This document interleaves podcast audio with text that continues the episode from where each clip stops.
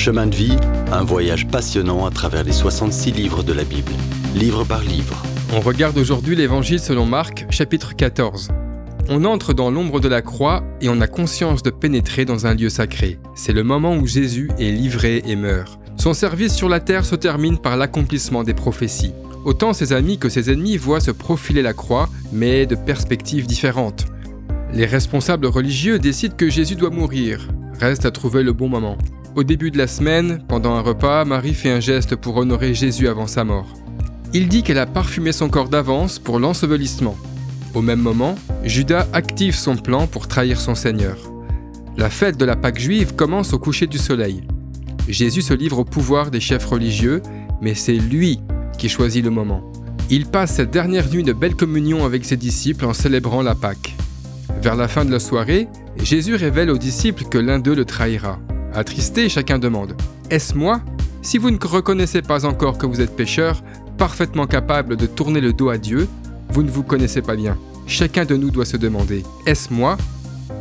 Le Seigneur dit carrément à Judas Ce que tu as l'intention de faire, fais-le sans tarder. Judas se dépêche de retrouver les pharisiens pour leur dire Il faut le saisir tout de suite, notre complot est découvert. L'heure avance implacablement. Jésus inaugure une nouvelle fête, la Cène, alors que la fête de la Pâque trouve son accomplissement. Cette Pâque annonce la venue de Jésus comme l'agneau qui ôte le péché du monde. La scène rappelle sa mort. Le pain rompu raconte son corps brisé et le vin raconte son sang versé. Lorsqu'on prend la scène, on se rappelle cette nuit et ce que Jésus a accompli pour nous il y a 2000 ans. Le repas de la Pâque se termine.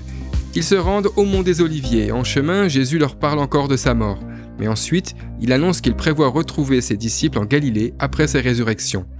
On imagine que les disciples se sentent complètement submergés. Ils arrivent au jardin de Gethsemane, un endroit où Jésus et ses disciples aiment se retrouver. Le Seigneur se met à l'écart avec Pierre, Jacques et Jean. Il a besoin de prier. Il connaît un combat intérieur qui le fait souffrir autant, sinon plus que la douleur que son corps supporte sur la croix. Peut-être Satan vient-il encore à sa rencontre ici, mais il y a des mystères que nous ne pouvons pas percer. On doit se satisfaire d'observer de loin pendant qu'il prie. Judas arrive avec une foule armée. Il désigne et trahit Jésus par un baiser. Jésus se laisse emmener sans résistance, se livrant entre les mains des pécheurs. Les disciples l'abandonnent et prennent la fuite, accomplissant une autre prophétie. Jésus est emmené par les rues désertes de Jérusalem après minuit.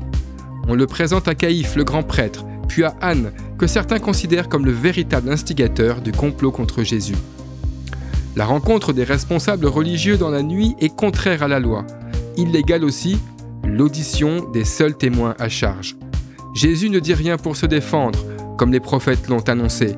Finalement, sous serment, Jésus avoue qu'il est le Messie. Il ne peut prétendre à un rôle plus important.